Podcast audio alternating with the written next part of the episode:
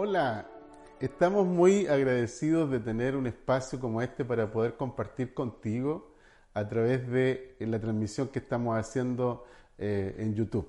Queremos que puedas eh, mantenerte conectado. Hoy vamos a estar compartiendo un mensaje que se llama hambre y quisiera simplemente eh, ayudarte a concentrarte en lo que dice Jesús con respecto a esto.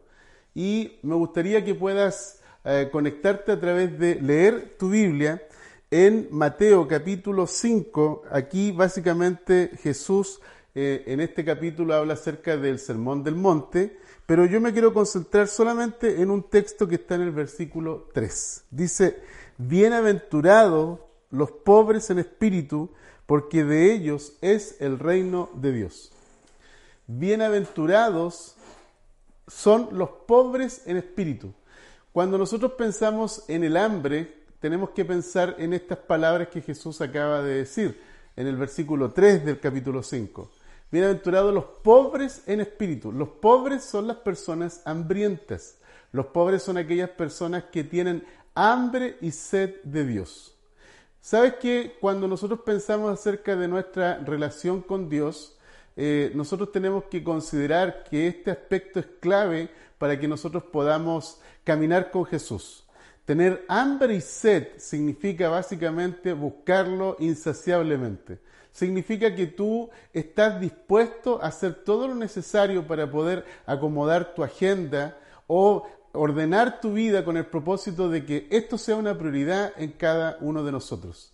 Así es que el hambre y la sed es clave para que tú puedas experimentar el reino de Dios. Jesús dijo muy claramente, dice, Bienaventurados los pobres en espíritu. Bienaventurados los pobres en espíritu, es decir, las personas necesitadas.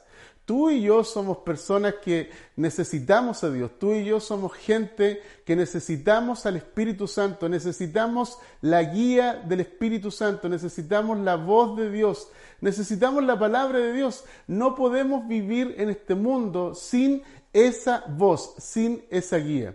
Así es que claramente cuando hablamos acerca de los pobres en espíritu estamos hablando de personas que están eh, buscando de manera insaciable. Yo de verdad quiero animarte con este mensaje, con el objetivo de que tú sepas que esto es clave para lo que es la vida espiritual.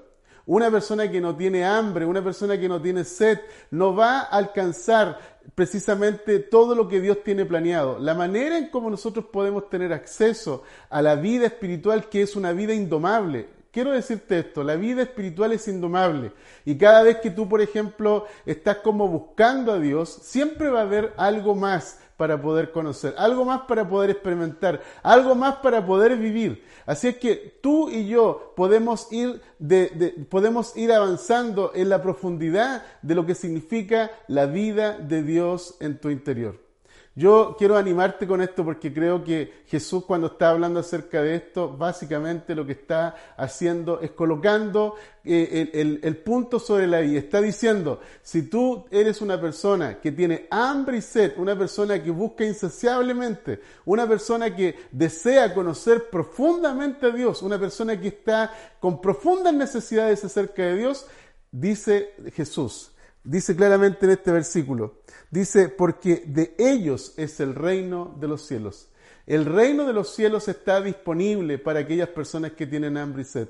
El reino de los cielos está disponible para aquellas personas que buscan a Dios de manera intensa, de manera intencionada. Yo quiero desafiarte con esto. Mira, cuando Jesús habla en Lucas capítulo 4, dice de que el Espíritu del Señor nos ha ungido para dar buenas nuevas a los pobres.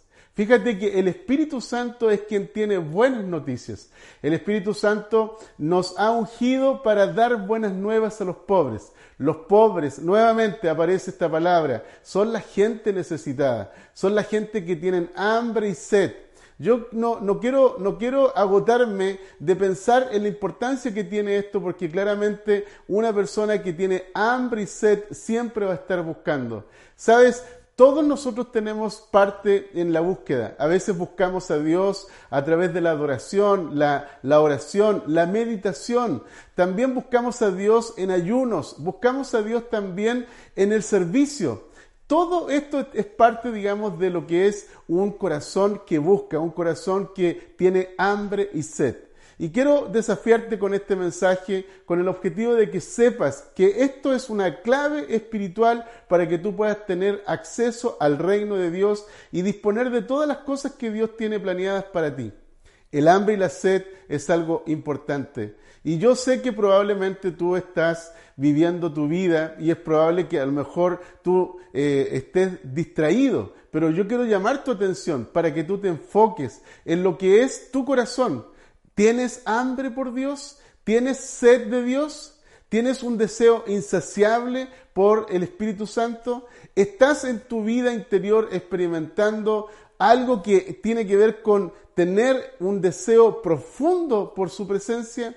Esto es muy importante. Las personas que yo he visto en la vida que crecen, que maduran, personas que pueden llevar adelante un ministerio, son personas que continuamente se están revisando a sí mismos con respecto a esto, se están examinando a sí mismos. ¿Te estás examinando con respecto a tu hambre y sed de Dios? ¿Te estás examinando con respecto a cómo está tu corazón? ¿Está tu corazón necesitado de Dios? ¿O estás siendo distraído? ¿O estás siendo de alguna forma eh, desviado de esta atención que requiere el Señor en tu vida? Así es que el hambre y la sed es clave. El hambre y la sed es clave. Muchas personas, por ejemplo, cuando han vivido su vida eh, cristiana, llevan años y esto en cierta forma lo hacen ritualmente o lo hacen porque simplemente son cristianos de toda una vida. Y a veces, por ejemplo, cuando tú llevas muchos años, tú puedes perder esta hambre, este apetito, este deseo espiritual. Así es que es, muy importante que tú puedas colocar esto como en primer lugar en tu vida. Eso es súper importante que lo puedas considerar con el objetivo de que puedas tener más acceso a las riquezas de la gracia de Dios. Hay una escritura que el apóstol Pablo habla en Efesios, en Efesios capítulo 1, dice que nosotros hemos sido bendecidos con toda bendición espiritual. Y el apóstol Pablo habla acerca de que hemos sido amados, que hemos sido aceptados, que hemos sido perdonados, que nosotros somos personas que, que hemos experimentado el Espíritu Santo por el hecho de haber creído en Jesús. Y esto es precisamente lo que el apóstol Pablo plantea en, Efesios capítulo 1. Dice que tú y yo somos, somos precisamente personas que necesitamos un espíritu de sabiduría y de revelación para conocerle mejor. Cuando nosotros tenemos hambre y sed, el espíritu de sabiduría y de revelación está disponible para que podamos recibir más de Jesús, para que podamos conocer mejor a Jesús. Y cuando tú y yo hacemos esto, tenemos tres accesos la Biblia menciona en Efesios capítulo 1, menciona de que tenemos acceso a la esperanza de gloria. Una esperanza de gloria, una esperanza brillante, una esperanza bendita, una esperanza que está en el futuro, en la segunda venida de Jesús. Cuando tú eh, eres una persona hambrienta, eres una persona que, le, que estás diciendo, sí Jesús, ven Señor Jesús, te espero Señor Jesús, anhelo tu venida. Eres una persona que deseas que el reino de Dios se establezca aquí en la tierra. La segunda cosa que, el apóstol Pablo plantea es que cuando tú tienes hambre de Dios, el espíritu de sabiduría y de revelación te va a llevar a experimentar las riquezas de su gracia. Las riquezas de su gracia están disponibles para ti. Tú, si tienes hambre y sed, vas a descubrir estas riquezas de la gracia de Dios. Vas a tener acceso a estas riquezas que el apóstol Pablo plantea. Y también lo tercero que plantea Pablo es que tú vas a participar del poder que resucitó a Jesús de los muertos. Romanos capítulo 8, versículo 11 dice claramente de que Dios tiene poder para resucitar tu cuerpo mortal, darle vida a tu cuerpo mortal, porque tu cuerpo mortal es el templo del Espíritu Santo. Y en el, en el templo de Dios, que es eh, tu cuerpo, en ese lugar Dios ha dispuesto vida, ha dispuesto resurrección. El poder de la resurrección está dentro de ti. Y yo quiero animarte con esto porque creo que es vital que puedas comprender esto. Una persona que tiene hambre y sed es una persona que está continuamente experimentando un despertar, un avivamiento. Es una persona que, que tiene vida interior, es una persona que fluye en el río de Dios. Una persona que tiene hambre y sed es una persona que experimenta lo nuevo de Dios. Una persona que tiene hambre y sed, es decir, un pobre en el espíritu, es una persona que va a experimentar un crecimiento continuo en su vida.